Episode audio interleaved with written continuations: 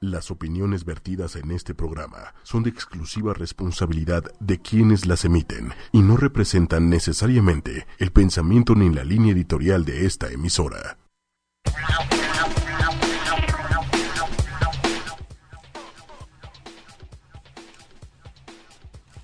¿Qué tal amigos? ¿Cómo están? Nos encontramos ahora por segunda ocasión, este es nuestro segundo programa, aquí con este equipazo que tenemos. Me están acompañando aquí la licenciada en nutrición Maribel y nuestra querida Monse, especialista también en fitness, en entrenamiento, y por supuesto aquí su servidor Manolo, el doctor Huasque, para tocar un tema que es de verdadera importancia, dada la frecuencia, la, la, frecuencia que experimenta en la población, no voy a decir de México, sino en la población mundial. Es un tema de salud de primerísimo, de, de, de primerísimo impacto en la salud y en la mortalidad de los seres humanos. Y se trata nada más y nada menos que del famosísimo síndrome metabólico. Vamos a hacerlo muy ameno, muy sencillo. Queremos que todo el mundo entienda para que todo el mundo pueda tomar acciones de prevención, porque eso es lo maravilloso. La buena noticia, ya lo van a ver en el, programa, es que todo lo que podemos hablar, y por terrible que pueda parecer, todo se puede prevenir. Está en nuestras manos poderlo hacer. Acuérdense que nuestro programa tiene que ver con la salud. Entonces es lo que estamos buscando ayudarlos para que lo logremos juntos. Ok, te cedo la palabra, Maribel. Hola, ¿cómo están? Muy buenos días. Efectiva, no tardes, ya tardes. Tardes. tardes. Efectivamente es un tema increíble, a mí me apasiona. La verdad es que, como saben, o no sé si sepan, yo soy nutrióloga y me dedico principalmente a nutrición clínica. Estamos hablando de todas las enfermedades y este tema, tenemos tanto que hacer con este tema, es impresionante. ¿Tú qué piensas de este tema, Monse? Pues es bastante interesante y también el entrenamiento tiene mucho que ver porque ayuda bastante. Sí, exactamente. Claro, por supuesto, eso es parte, claro que sí. Pues, ¿qué les parece si empezamos con una definición de la Organización Mundial de la Salud sobre el síndrome metabólico? Según la Organización Mundial de la Salud, el síndrome metabólico consiste espérenme un segundito, consiste en un conjunto de mediciones y resultados de laboratorio que indican un riesgo elevado de una persona a padecer principalmente diabetes tipo 2, que ahorita aclararemos qué es y cuáles son las causas, y enfermedades cardiovasculares. También les aclararemos bien cuáles son las causas y cómo tratarlo. Claro que sí. Quisiera yo redondearte, este Maribel. Eh, antes de hablar de metabólico, yo quisiera decir que es un síndrome.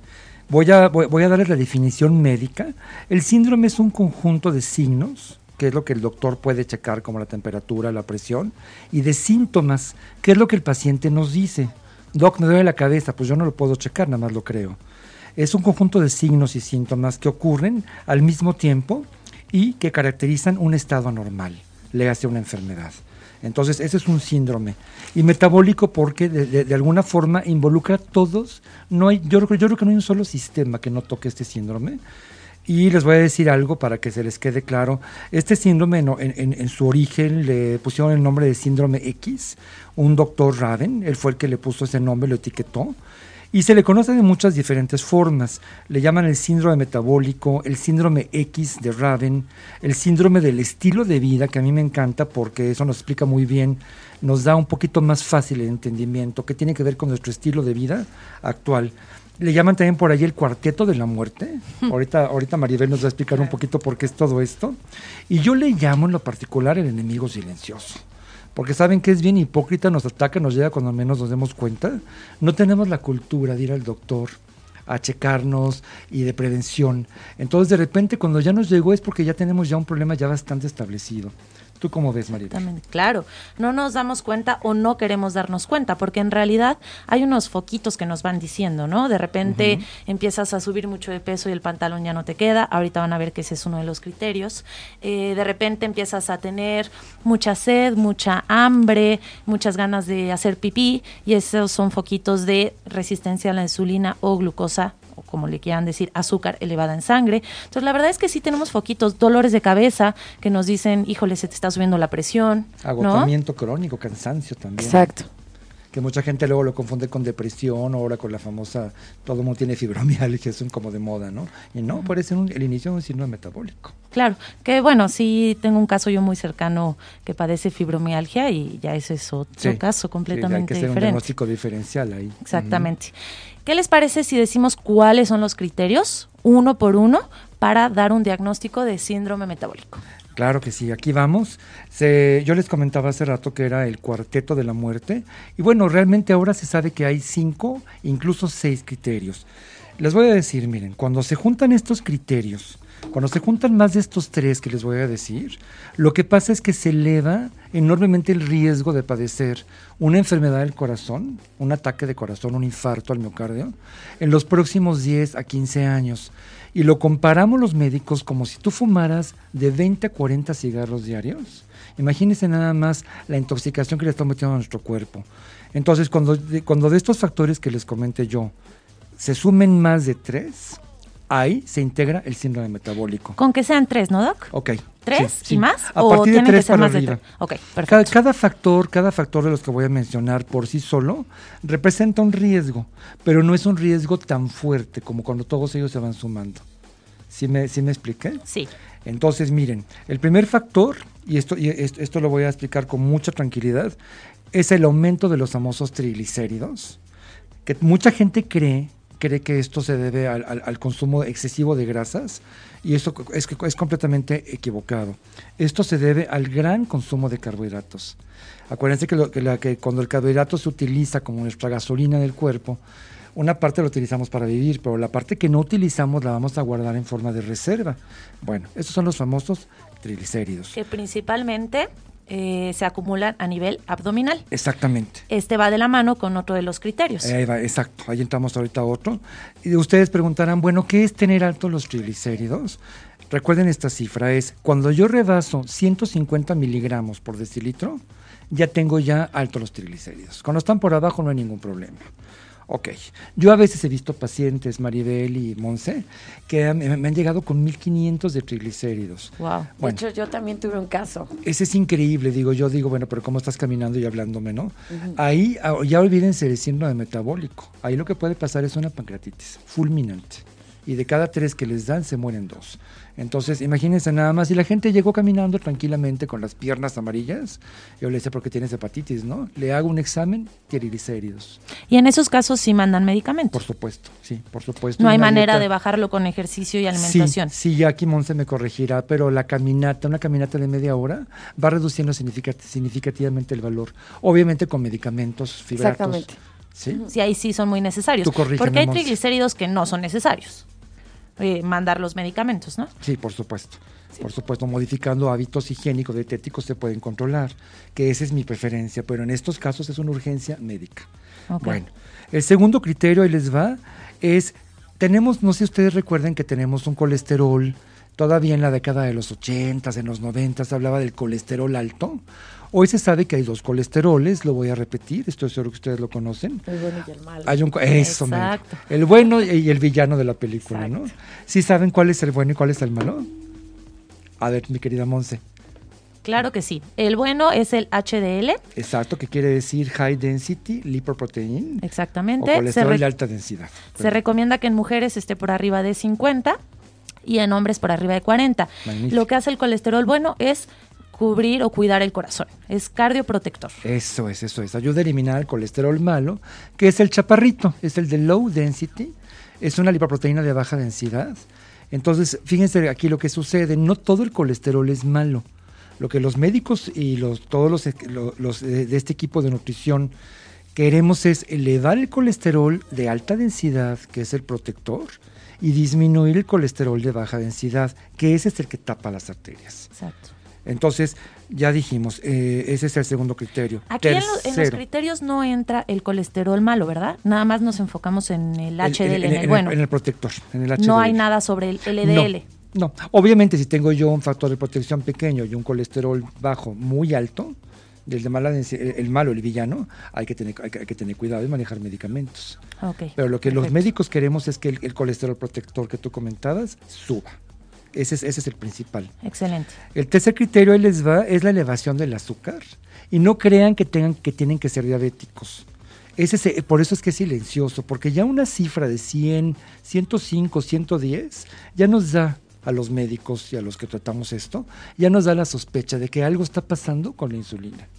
Entonces no, no, no se esperen a llegar con 300 de glucosa para, para cumplir el criterio. Ya con 110, como dice la OMS, ya es suficiente. Estamos. Vamos con el cuarto. Aumento de la circunferencia abdominal. Como, como verán, nada más les digo rápido, hay dos formas de obesidad. La obesidad que es en forma de manzana, que esa es la peligrosa, es el cuerpo redondito, el típico señor que vemos con su pancita por tanta cerveza, ¿no? Entonces, ese es esa es la obesidad que es la, es la que nos preocupa para este síndrome.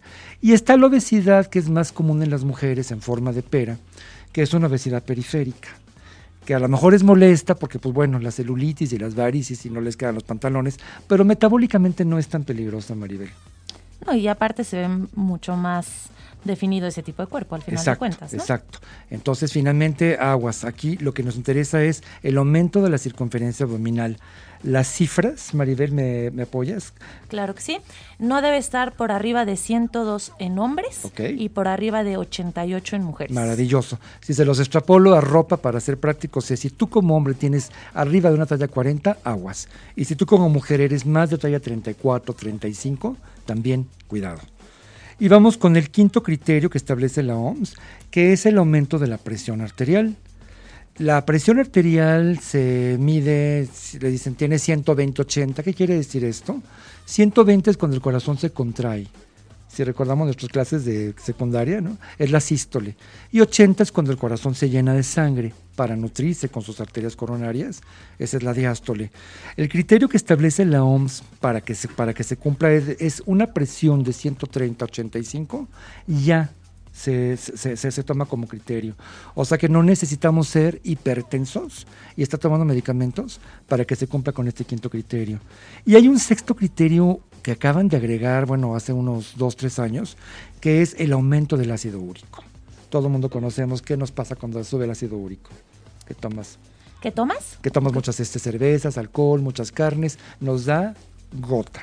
Exactamente. Pero bueno, esa es la parte reumática de la, de, de- de- la enfermedad, pero la parte metabólica es que el ácido úrico también incrementa el factor de riesgo al corazón.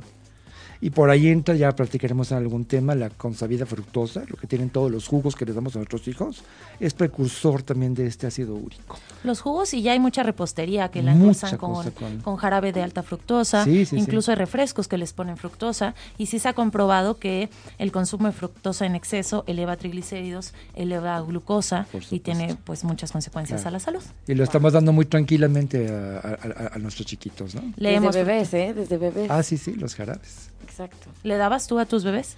Sí. Sí, yo también. Y mi bebé mide un no 80, sabía pero bueno. Creció mucho tu Creció bebé. mucho. Pero bueno, finalmente entonces cuando se cumplen más de tres criterios, se integra lo que es el síndrome metabólico. Ok. Ok. Aquí lo interesante es que en realidad no existe una causa específica del síndrome metabólico. Existen causas que van provocando cada uno de estos criterios, pero no una que diga, ah, por esta causa tienes síndrome metabólico. Exacto. ¿Qué les parece si hablamos de las causas de cada uno de estos criterios? Podemos empezar con las causas de triglicéridos elevados. Claro que sí. Ok.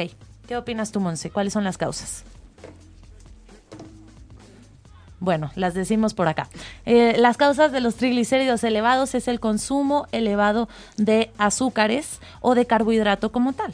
Porque aunque consumamos carbohidratos que no, no, no nos aporten azúcar, nos pueden llegar a elevar los triglicéridos. Por supuesto. Carbohidrato ya lo habíamos platicado, vamos a retomar qué es eh, o qué alimentos nos dan carbohidratos. Tenemos azúcar como tal, las frutas tienen carbohidratos, el arroz, la tortilla, la pasta.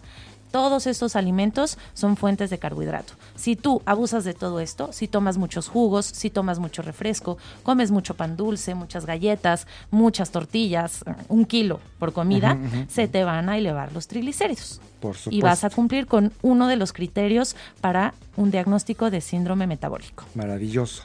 Eh, el, el segundo criterio que comentábamos, que era la disminución del colesterol protector, del HDL o de alta densidad, es toda esta gente que come cantidades de carne llenas de grasa, incluso chicharrón, pero hasta con gorditos, ¿no? Es increíble. Y aparte frito, todo frito. Entonces, finalmente son gratas, grasas saturadas que tienen que ver y están implicadas en esto. Ojo, no todas las grasas son peligrosas. Hay grasas que son muy buenas, que son necesarias. Es más, si no comiéramos grasa, no habríamos hombres y mujeres, seríamos todos del mismo sexo, porque de ahí parten las hormonas sexuales. Exactamente, sí. ¿Estamos de acuerdo? Entonces, agua, son las grasas saturadas, las grasas de origen animal que son muy peligrosas.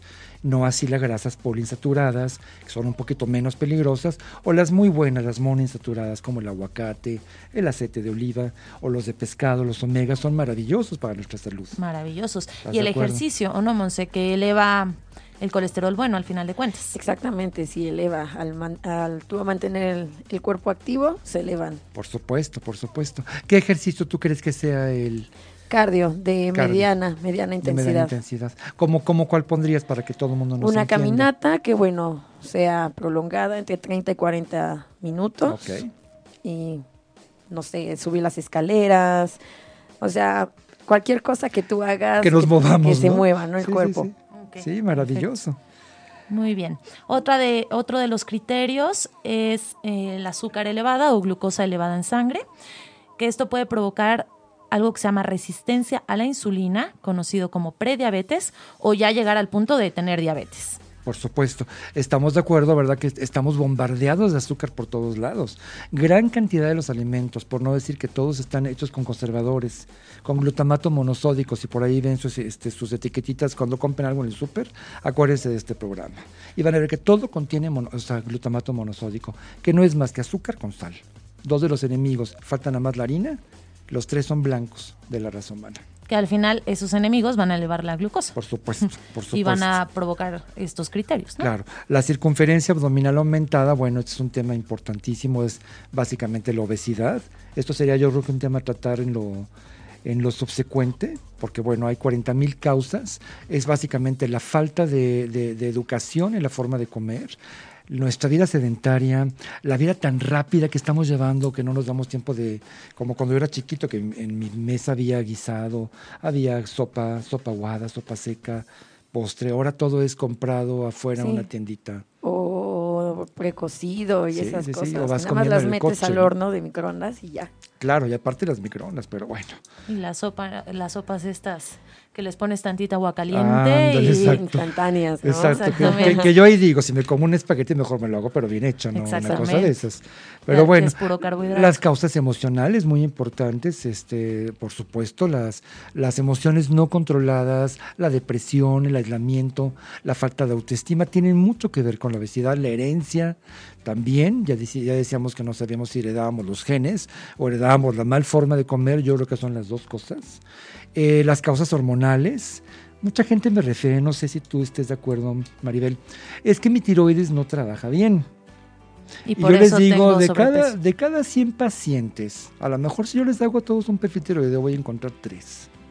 Quiere decir que los otros 96 están sanísimos y se están justificando con su pobre tiroides. Exacto. Que aparte ya se ha comprobado que si tienes algún problema tiroideo, eh, bueno, el que subes de peso es hipotiroidismo. Sí y puedes llegar a controlar tu peso no más de 5 kilos por arriba de tu peso ideal. Debes de estar. Si estás cuidando tu alimentación, realizando actividad física y con un buen tratamiento hormonal. Sí, sí se requiere tomar tu dosis que es de por vida, pero finalmente, como verán, es, una, es, más bien lo raro. Hay síndromes raros, el síndrome de Cushing, por mencionar algunos, pero no son tan frecuentes como para mencionarlos. Ya les contaré yo de un síndrome muy raro que tengo, hormonal, muy interesante. No, no, no, ya. Bueno, Después se los contaré. Se llama silla turca vacía. Ah, o aracnoidocele celar. Sí, sí, sí, sí, perfecto, de, la hipófisis. Exactamente. Pero bueno, estos, ya hablaremos después. Estos ya son temas ya que no, no son, son muy buenos, pero no tan frecuentes, gracias a Dios, ¿no? Exactamente. Y el, el quinto, que es la, la, hipertensión, dijimos que no se requiere que la tengamos tan alta y estemos con medicinas.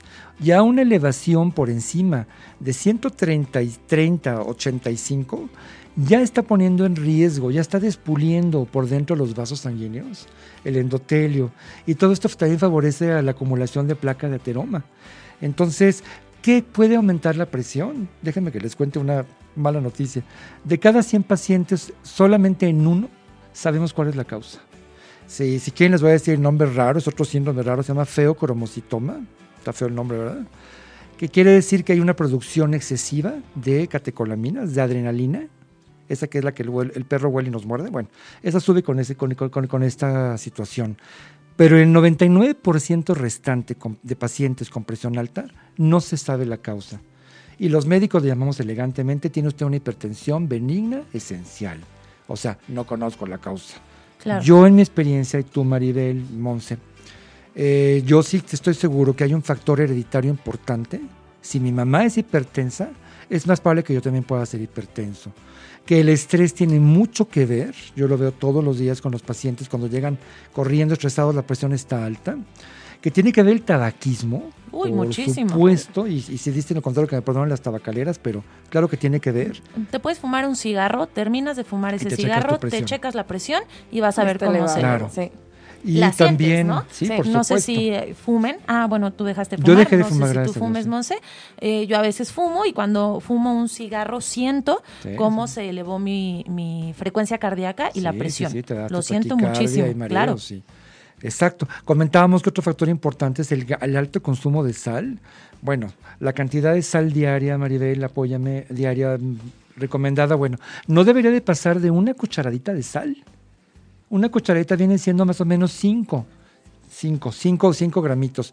Bueno, la otra vez estaba sumando lo que yo comí ese día y bueno, creo que era alrededor como de tres veces más. O sea, y según yo estoy haciendo yo un cuidado, bueno, a la hora que yo, yo me pongo a ver etiquetas y veo la cantidad de sal que contienen y hice la suma con calculadora, dije, no puede ser. Están cañones, sí. Y luego, y luego, luego no me quiero ver hinchado las piernas, pues cómo no. Y aquí hay que considerar que los alimentos ya tienen sodio. todos los conservadores. No, y los alimentos en sí ya tienen sodio. Si a eso aparte le estamos agregando sal, nos vamos a pasar muchísimo. Y el consomé y todo esto que ojalá fuera realmente pollo de los suizanos, es, básicamente es hueso molido con sal, ¿no? ¿Están con mucha sal y muchísima grasa. Claro, muy sabroso, por cierto, pero bueno, por eso mucha sal. Exactamente. ¿Qué les parece si mandamos rápidamente una canción? Eh, me gustaría que pusiéramos la de If de Pink Floyd. ¿Les parece? Vientos. Perfecto, venga, vamos.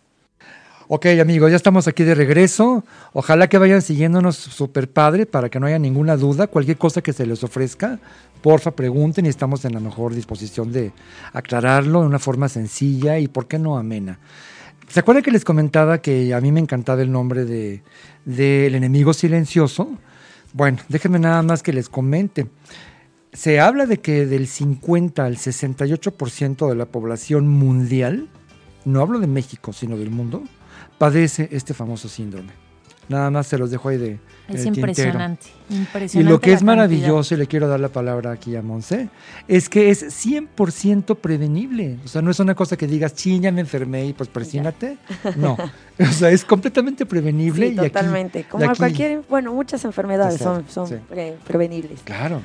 Por ejemplo, hacer ejercicio con regularidad, ya sea mediana o alta intensidad, eh, es muy recomendable ¿no? para bajar niveles de colesterol, eh, triglicéridos, etcétera. ¿Qué, nos recomiendas? Así, háblanos bien, bien. Pues yo recomiendo que hagan las personas que exacto que normalmente no hacen ejercicio hagan esto por ejemplo tanto tiempo. Ok, la, gente ama de casa.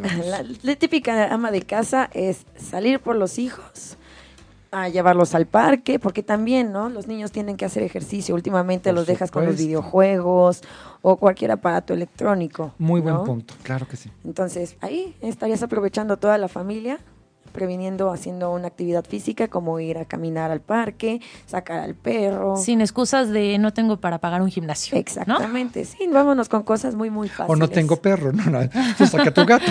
También, bueno, sí, claro, es que excusas hay muchísimas. O muchas veces también para liberarte de tensiones o desconectarte un poco de tu vida cotidiana, salir a caminar. Caminar es bastante sano, ¿no? Y es con media hora que salgas es más que suficiente. Tu cuerpo te la va a premiar con serotonina para que te sientas feliz. Exacto. La hormona de la felicidad.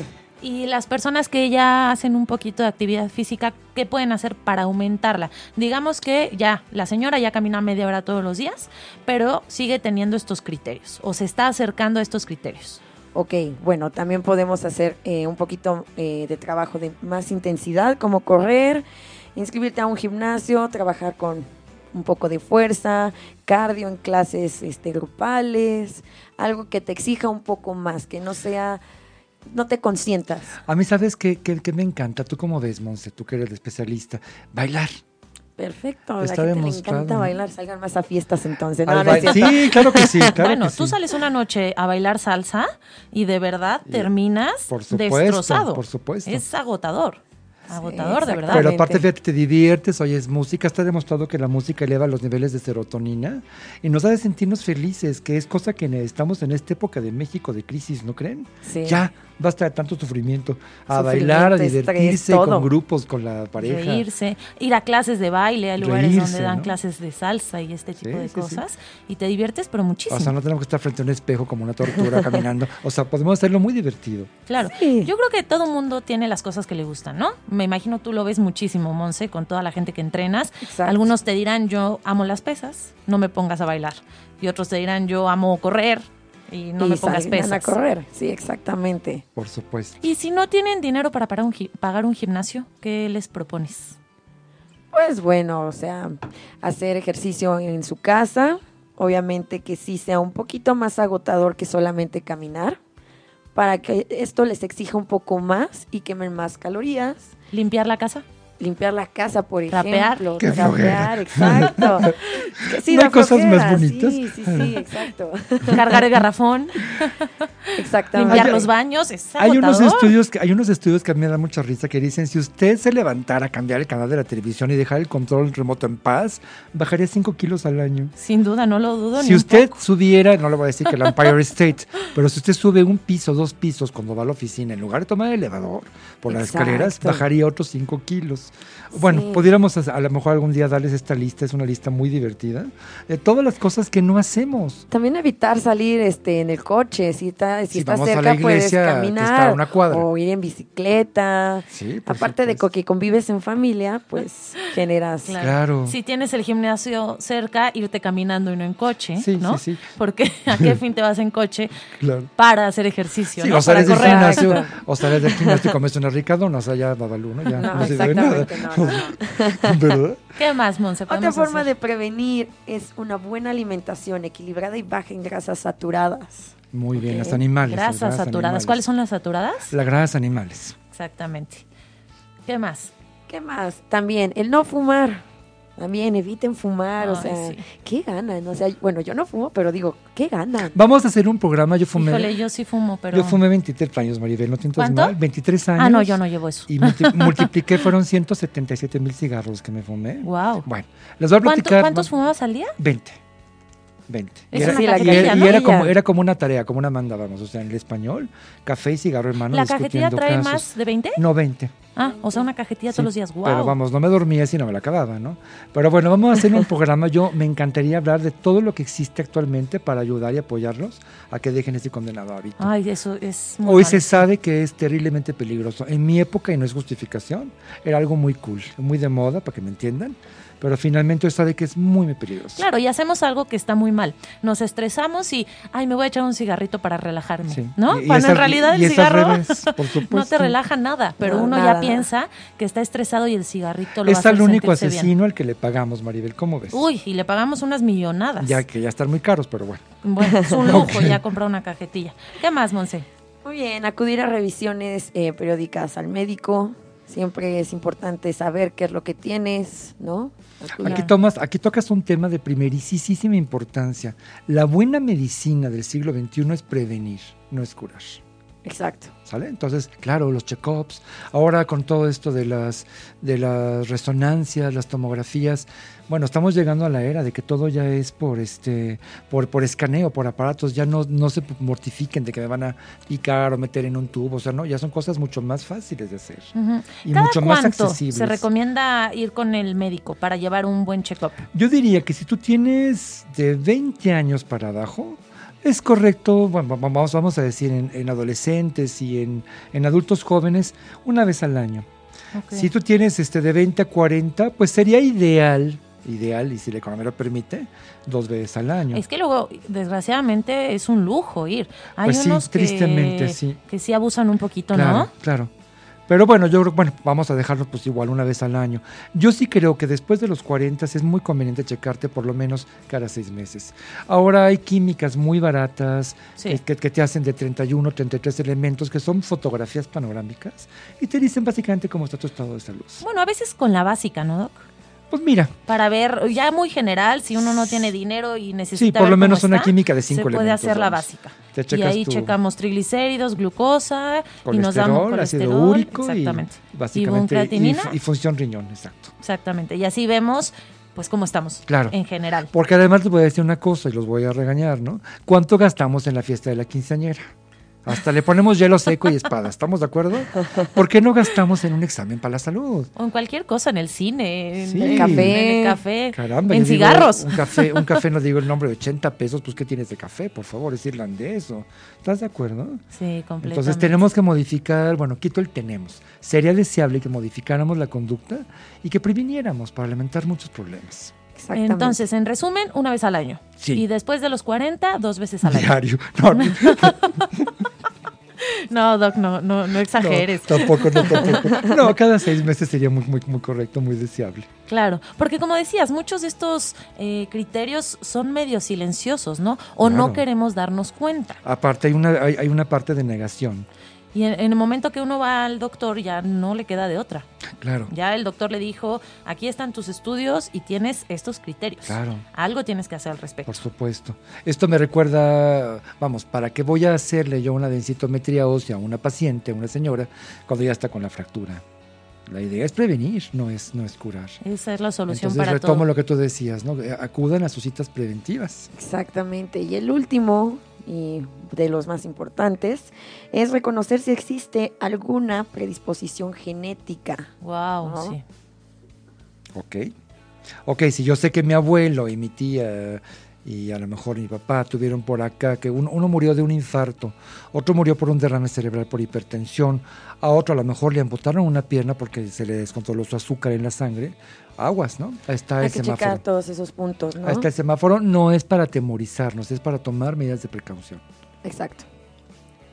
Muy bien. ¿De acuerdo? Pues sí hay que tener todo eso presente para prevenir y no, y no terminar con un diagnóstico de síndrome metabólico. Claro, claro. Y una vez que nos dan este diagnóstico, ¿podemos tratarlo? ¿Podemos curarlo? ¿Qué se debe de hacer?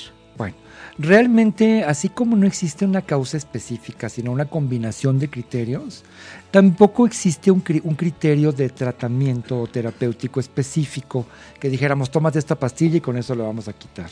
¿Estamos? Ahora, lo que se puede hacer es, retomando un poco la parte preventiva, también tiene que ver mucho con la parte curativa. Si yo adelgazo, fíjense lo que les voy a decir, aquí sí paren las orejas, porque esto es muy importante. Si me dijeras, a ver, Manolo, doctor, ¿qué tengo yo que hacer como ser humano del siglo XXI para estar sano? Cuatro puntos básicos. Baja de peso. No hay vuelta de hoja. Baja de peso. Ya basta de pretextos, hay formas de comer muy ricas, son planes de alimentación. Yo odio la palabra dieta. Eh, bueno, es que para empezar, dieta no se debe Me lleva a café negro y pollo hervido, o sea, no. No, pero es que aparte dieta, eh, hay mucho alrededor de esa palabra y estaba equivocado. Y, aparte trae una carga emocional muy negativa, Maribel. Claro, eh, aquí es importante dar la definición de dieta y dieta es todo lo que comemos todos, todo, sea correcto o sea incorrecto. Exacto. Tú tienes una dieta, Monse tiene una dieta, sí, todo todos tenemos una dieta. Ya habría que ver si es correcta o es incorrecta o cumple con las características de la dieta correcta. Por supuesto, entonces si estamos hablando de que es un síndrome de estilo de vida o de enemigo silencioso, necesitamos bajar de peso, es una cosa que se puede hacer. Tenemos ya equipos en, todo México multidisciplinarios, con psicólogos, con nutriólogos, con doctores, con endocrinólogos, con bariatras.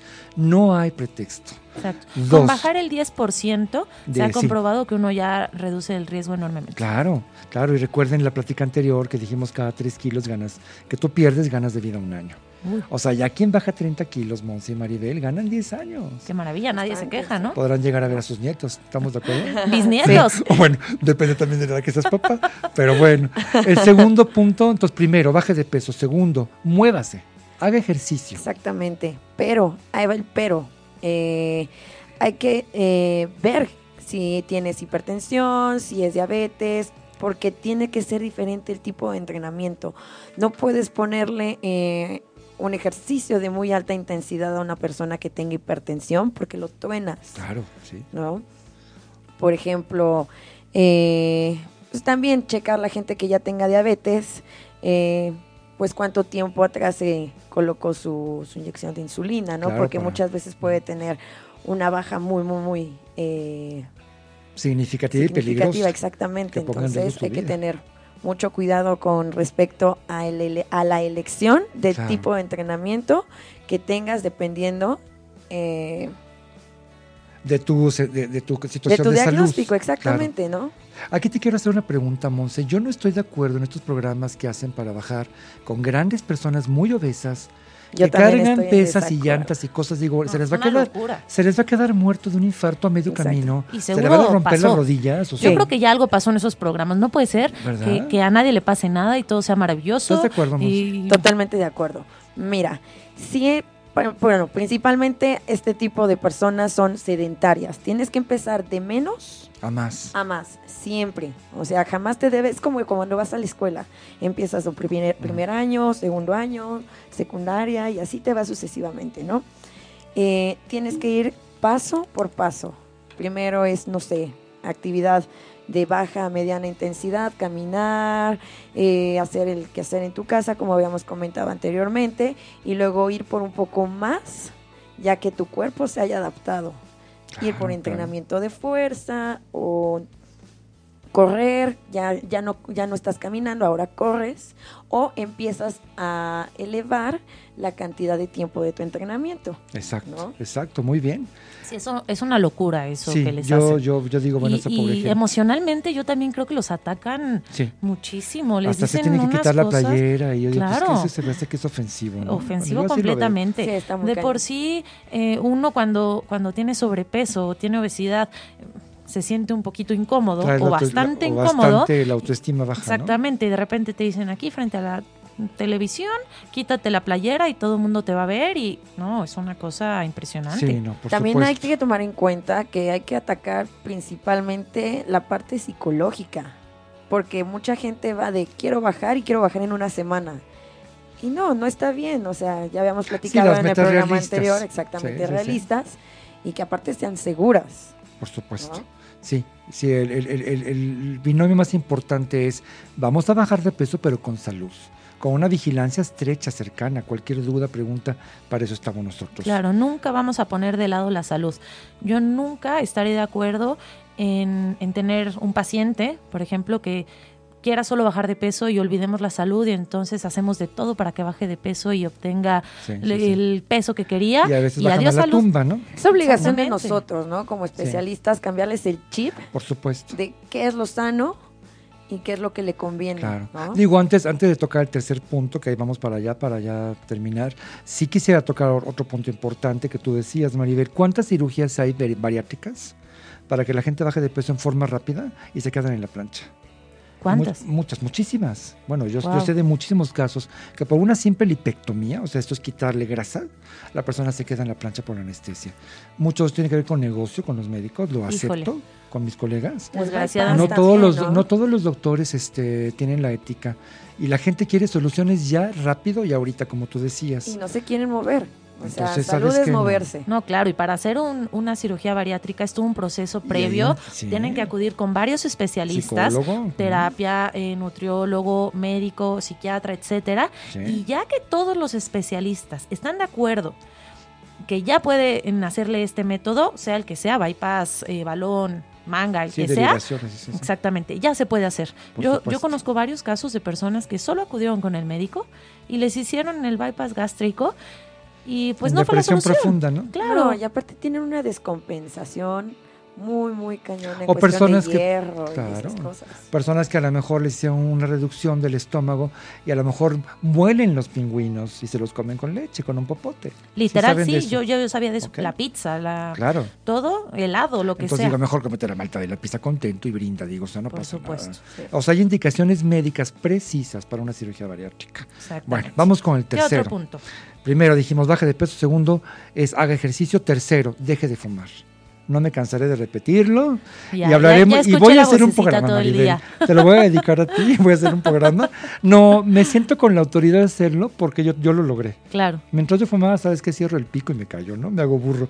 Pero sabes que yo creo que si lo logré yo, que soy de personalidad adictiva, ya platicaremos también de eso.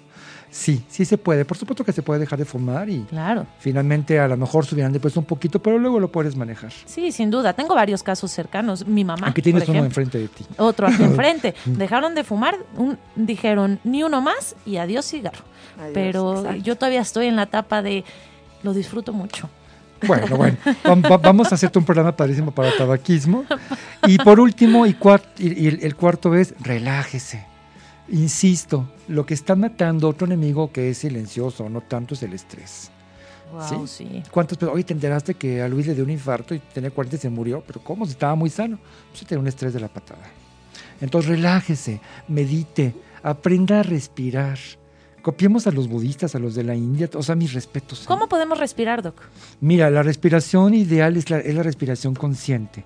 En, donde tú te, en donde tú te das un tiempo y cuentas siete veces, inspiras siete y vas contando uno, dos, consciente. Y, y te imaginas cómo los pulmones se van inflando, hermosos, rositas. Y después te tomas siete, también segundos, para expirar para sacar ese aire lentamente por la boca y vas viendo cómo se van desinflando. Yo me imagino, visualizo que va llegando el oxígeno feliz a todas las células y las va como despertando. Feliz, sonriente, corriendo. A toda la gente que yo conozco que tiene 90 años, digo, ¿cómo lo hiciste? ¿Sabes qué? Les agradezco a mi cuerpo por su perfecto funcionamiento. Cuando yo como, bendigo mis alimentos. Hablábamos de la parte espiritual. Eh, dijimos que la, la salud es el equilibrio cuerpo, mente, emoción, espíritu. No lo puedo dejar afuera. Entonces, bendecir los alimentos, hacernos conscientes de la respiración. Por ahí hay un anuncio muy trillado, cuente hasta 10 cuando estamos enojados, ¿no? Exacto. ¿Y por qué contamos hasta 10? Porque en esa cuenta estamos respirando. Sí, para no decir cosas que después uno se puede arrepentir, porque enojado luego uno habla de más. bueno, el diablo se queda chiquito, por supuesto. Entonces, yo, yo los invito, rieguen su jardín o una maceta si no tienen jardín, pasen a su perro o a su cocodrilo si tienen por ahí, como los locos Adams. Usar más bicicleta y menos coche. Por supuesto. ¿Cómo nos estresa el coche? De verdad, para llegar al lugar a donde vas, antes tardabas 20 minutos, ahora puedes tardar hora y media. Por supuesto. Y llegas del peor humor porque ya todo el mundo te tocó el claxon, te gritó, estabas debajo del sol, no te movías. No, es una cosa impresionante. Sí, sí, sí. Entonces, cualquier cosa que hagan, ¿tú qué opinas, Monsel? Tai Chi, todas estas, estas cosas orientales. Sí, está bien con respecto a la parte en personas mayores, Exacto, sí, sí, sí. ¿Qué, actividad física es la que más baja el estrés? ¿O no existe alguna que digas, bueno, yoga o alguna en específico? Depende, depende de cada persona, porque, por ejemplo, también depende mucho de la situación que esté viviendo.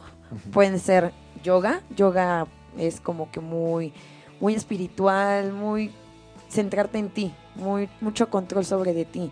Y, por ejemplo, otras actividades que son un poco más intensas, como correr y eso, sí te genera cierta satisfacción, pero siento yo que no estás así como comprendiendo tu yo interno, ¿no? Claro, Entonces, para las personas muy estresadas, la que les guste más. En resumen. Sí, exactamente, lo que les guste más, lo que les llame más la atención. A mí, la verdad es que la yoga la probé intenté hacerla y no, no es lo mío. Soy muy desesperada, soy muy ansiosa, ya, ya se habrán dado cuenta todos. No, no, no. Y, no, no, más tontito. y en, clase de yoga yo decía, ¿qué cosa es esto? Necesito moverme, necesito correr, necesito brincar, necesito hacer algo más. Es lo que tu cuerpo te pida. Por ejemplo, yo también era mucho como tú. Y ahorita yo estoy así como que un poquito más en paz conmigo misma entonces. ¿Esa es la idea? ¿Dices que yo no estoy en paz conmigo? Eso mismo. no, pero sí tienes que encontrar la actividad que más sea acorde a ti, la que más te llame la atención, la que te apasione, para que no lo dejes, para que lo tomes como un, un estilo de vida. Wow, que lo decíamos el, programa pasado tantas veces. Sí, sí, un nuevo estilo de Un nuevo vida. estilo de vida. Buenos hábitos. Claro, que tiene que ver con nuestra autoestima, con amarnos, con querernos, con respetarnos, perdonarnos. Ya basta de, como dijimos otra vez en el espejo, bueno, para qué queremos un verdugo de la Inquisición si somos los peores. Ay, mira qué feo estoy. o sea, espérame. ¿Y así quieres tener tu día positivo? No, no. Sales ya como en un perchero colgado, derrotado, deprimido. Te bombardeas de puras noticias asquerosas, de temor, de miedo miedo. ¿Estamos de acuerdo? Sí, si no te amas, no te cuidas. Así de fácil. Y fíjense, retomando lo del ejercicio, yo no, yo, yo no quisiera dejar de pasar este dato. Repito, cuando hacemos ejercicio, el que hagamos, se libera serotonina en el cerebro. Y esa es la hormona de la felicidad. que tanta falta en esta época nos hace. ¿Estamos de acuerdo? Cañón, sí. También ¿Eh? es, se libera cuando estamos enamorados, ¿no? Ah, ¿O bueno, ¿Cuál es la del y- enamoramiento? También, la Sí, serotonina, y cuando serotonina. tienes relaciones sexuales, cuando comes chocolates, cuando haces silencio. Mis respetos para los tibetanos, para todos los, los que pr- pr- practican la meditación. Al hacer un silencio y ponerse en blanco, te inundas de serotonina. Yo no sé cómo hacen eso, Todos los dalais, pues en silencio es una Wow. práctica. Claro, pero ponen la mente en blanco. Está, está difícil, Pues ¿no? no. Tienes muchas cosas en si la tú, cabeza. si tú entonces. tienes un buen entrenador y tú te lo propones, lo logras. Wow. Vamos, vamos a quitar el, el que está difícil, más bien. Tienes No razón. tengo la competencia, pero enséñame y yo quiero y lo aprendo. ¿Tú has podido, Doc? Claro. Qué maravilla. ¿Tú, Monse? Sí. ¿También? También. Bueno, estoy aquí rodeada de, de gente... Soy el gurú, el, el gurú ascendido Dalai. Pues a ver si me pegan un poquito de eso, porque yo no he podido dejar mi mente en blanco, creo que nunca, en Yo mis que, yo creo que- 27 yo creo que años. no te lo has propuesto, pero si te enfocas y todo, sí, es muy, es muy bonito. También tiene mucho que ver en dónde lo hagas. Por ejemplo, a mí me encanta la playa y sobre todo las playas que no son como muy comerciales, donde sí. son vírgenes, donde no hay ruido, donde no hay Claro. nada, nada más escuchas el mar y te dejas llevar. Yo allá en la Te casa, relajas a todo lo que da. sí, ahí en la casa, en su casa, construí construí una, una, una pequeña cascada y el Ajá. ruido es esa agua. Bueno, ahí, ahí luego doy algunos Ay, talleres de, talleres de coaching y todo el mundo, oye, me siento así como en el nirvana, ¿no? Entonces, Salen bueno, todos relajados del Sí, taller. ya, ya, ya no se quieren ir. Digo, bueno, pues ya, úchale, vayas. Ok. Les rento un cuarto, Sí, diles. sí, sí. Sí, sí, sí. Entonces, pues recordemos, esos son los cuatro puntos importantes. Ojalá que esto les haya servido muchísimo, que tengan un, un- un fin de semana padrísimo. Sí, seguramente relajados con todo esto, ¿no? Sí, sí, sí. Acuérdense buscarnos en Facebook, ocho y media. En YouTube pueden buscar videos como ocho y media. ¿Cuál es el Twitter? El Twitter es arroba ocho y media oficial, todo junto. Y Snapchat oficial ocho y media. Igual todo junto. Entonces, ¿qué quieren dejarle a la gente hoy? En Yo que sean felices, que, Que sean, sean felices. felices, que sepan que este síndrome se puede prevenir, basta de temores y si tienen este, dudas, escuchen el podcast, ahí estamos para servirles y cualquier cosa estamos aquí de todo corazón. Entonces, de tarea que sean felices. Sí, esa es la tarea nada más. Y que coman mejor. Que digo, y hay gente que le lleva la vida a actividad encontrarlo, física. pero bueno, hoy la tarea es que sean felices. Y tener las, las ganas de quererlo hacer. Claro. Ay, sí, claro. Porque muchas veces decimos que tenemos las ganas, pero en realidad no estamos convencidos de. Y la, y la verdad es que hay tanto co- que hacer para prevenirlo, como tú decías, Monse, son tantas cosas que podemos empezar de poco en poco, ¿no? Metas chiquitas, hoy empezamos, vamos a dejar de fumar. ¿no? En un mes vamos a modificar la alimentación y de esa manera poco Sí, a poco a poco. poquito es mejor que nada. Exactamente. ¿ok? Lo, de, lo de ser felices no es broma. Ya platicaremos de lo que es, en un programa de lo que es el temor y la fe. Tiene que ver muchísimo con la sanación en todos los aspectos, en todos los niveles. Bueno, pues, pues nos despedimos. Chao, que tengan amigos. un excelente fin de semana y el próximo programa hablaremos sobre qué. Depresión. Ay, Jorge. Wow. Ese es otro de los, sonado ese es otro de los ahorita. enemigos, de los enemigos silenciosos. Muy bien. Estamos tocando puros temas de primerísima importancia. Bueno, todos van a ser de primerísima. Bueno, con nosotros, claro que sí. No- Mándenos las dudas que tengan y con todo gusto iremos contestándolas. Que estén muy bien. Hasta Bye. luego, hasta chao. luego.